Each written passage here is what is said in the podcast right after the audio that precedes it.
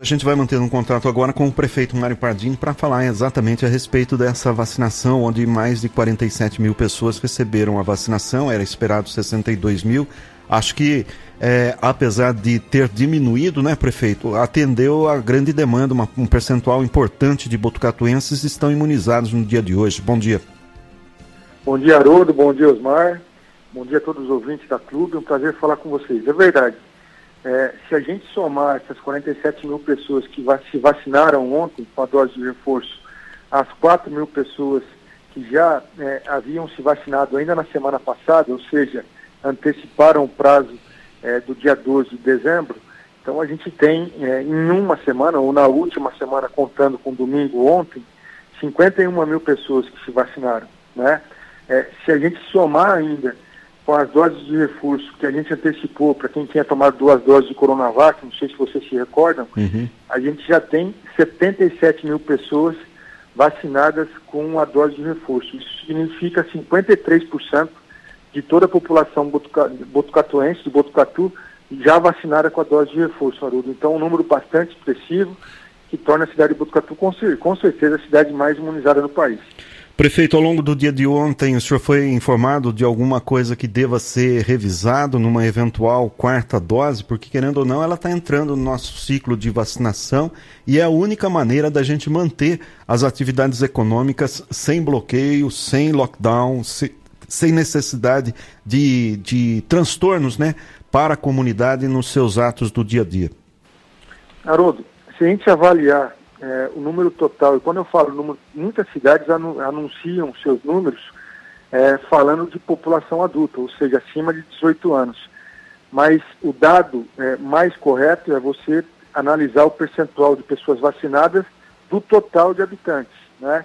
Em Botucatu tem 148 mil habitantes, 138 mil habitantes tomaram a primeira dose, né, do total, é, incluindo crianças, 138 é, mil habitantes tomaram a primeira dose, ou seja, 93% das pessoas. Segunda dose, 133 mil habitantes, ou seja, 89 pontos, quase 90% já com segunda dose da população total. E 53% da, é, da dose de reforço também na população total. Então, números bastante expressivos, né?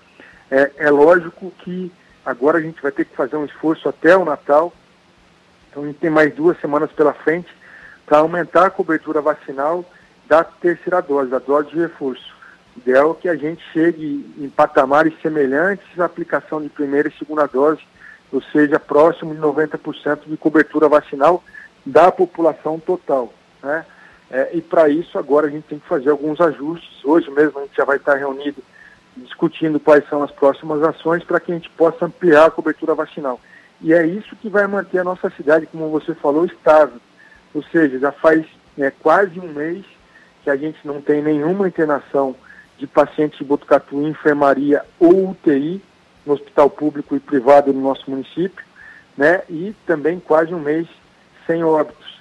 Então, é fundamental que a gente amplie a cobertura vacinal agora de terceira dose, é, em especial nesse momento onde a gente está tendo é, já casos de transmissão comunitária da variante Omicron aqui no, no Brasil, na Europa, com talvez o maior número de contaminados desde o início da pandemia, né, na, no nosso país não, não deve ser diferente. A gente deve ter aí essa quarta onda da Omicron é, é, também no Brasil. E uma cidade tão vacinada quanto Botucatu pode, é, é com certeza, enfrentar é, com muita proteção essa quarta onda. É isso que a gente quer e por isso que a gente vai sim startar novas ações de hoje até o Natal para que a gente possa ampliar a cobertura com dose de reforço. Lembrando né, que a Pfizer, eu falei na clube a semana passada sobre isso, mas vou reforçar, a Pfizer publicou na semana passada é, alguns estudos que, primeiro, a vacina da Pfizer, também da AstraZeneca, são vacinas que é, é, se comportam bem com a Ômicron, e o mais importante, é, a terceira dose, a dose de reforço, ela pode ampliar em até 25 vezes a dosagem de anticorpos no nosso organismo, ou seja, aumenta em quase 25 vezes o nível de proteção que a gente tem para enfrentar essa doença. Então é fundamental que quem não conseguiu se vacinar ontem procure as unidades de saúde. A partir de hoje, qualquer unidade de saúde vai estar suprida com as vacinas para que a gente possa ampliar a cobertura vacinal e ampliar a proteção da população até Natal e Ano Novo. Era a minha sequência de perguntas. Quem não tomou ontem a vacina, por alguma razão, deve então hoje procurar as unidades de saúde, todas elas, conforme o senhor acabou de dizer, já está é, a partir das, de agora, né, que está se abrindo a prefeitura, com a quantidade de vacinas em condições de fazer o atendimento das pessoas para colocar as carteiras em dia. É só levar os documentos que são exigidos na prefeitura, né, que é a carteira de vacinação e, e um documento com, com, com fotografia, né, prefeito? Correto, Haroldo. Só procurar é, é, qualquer unidade de saúde, qualquer unidade de saúde está suprida para poder atender a população, só lembrando que é, o que vai se exigir lógico, é a carteira de vacina, de vacinação, porque vai ser necessário identificar o período né, que foi aplicado, né, o intervalo entre segunda dose e dose de reforço.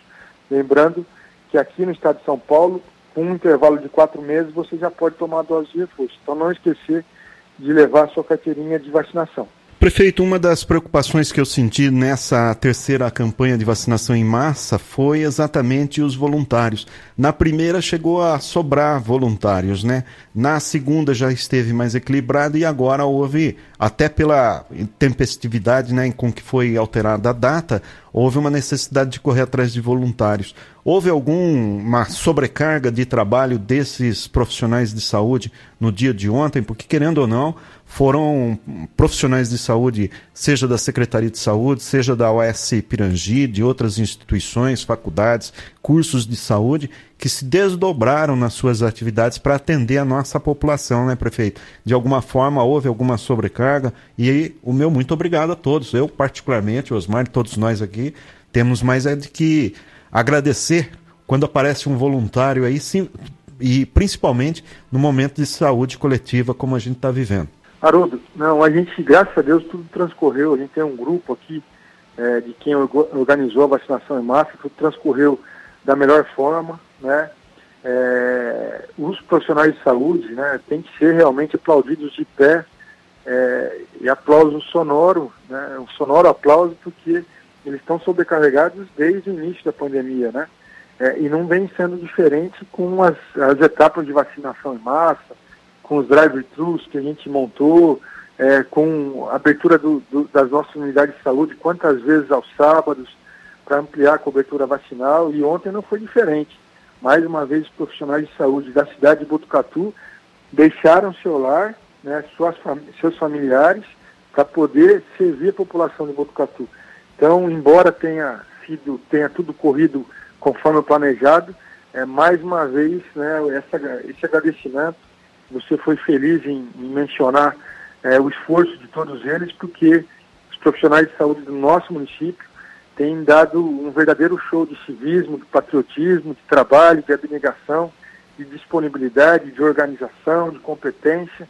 Então a gente tem que agradecer a todos, desde a, a senhora que limpa os leitos, né, é, dos hospitais, as unidades de saúde, enfermeiros, técnicos de enfermagem, auxiliares, é, auxiliar administrativo e os médicos é, que vêm ajudando muito, né, dentistas, todos os profissionais de saúde, fisioterapeutas que vêm ajudando muito né, nesse enfrentamento dessa pandemia aqui na nossa cidade. Não é por acaso que a gente tem aqui, aqui é, em Botucatu os melhores indicadores é, do Brasil. Né? Isso é graças à distinção e trabalho desses profissionais de saúde.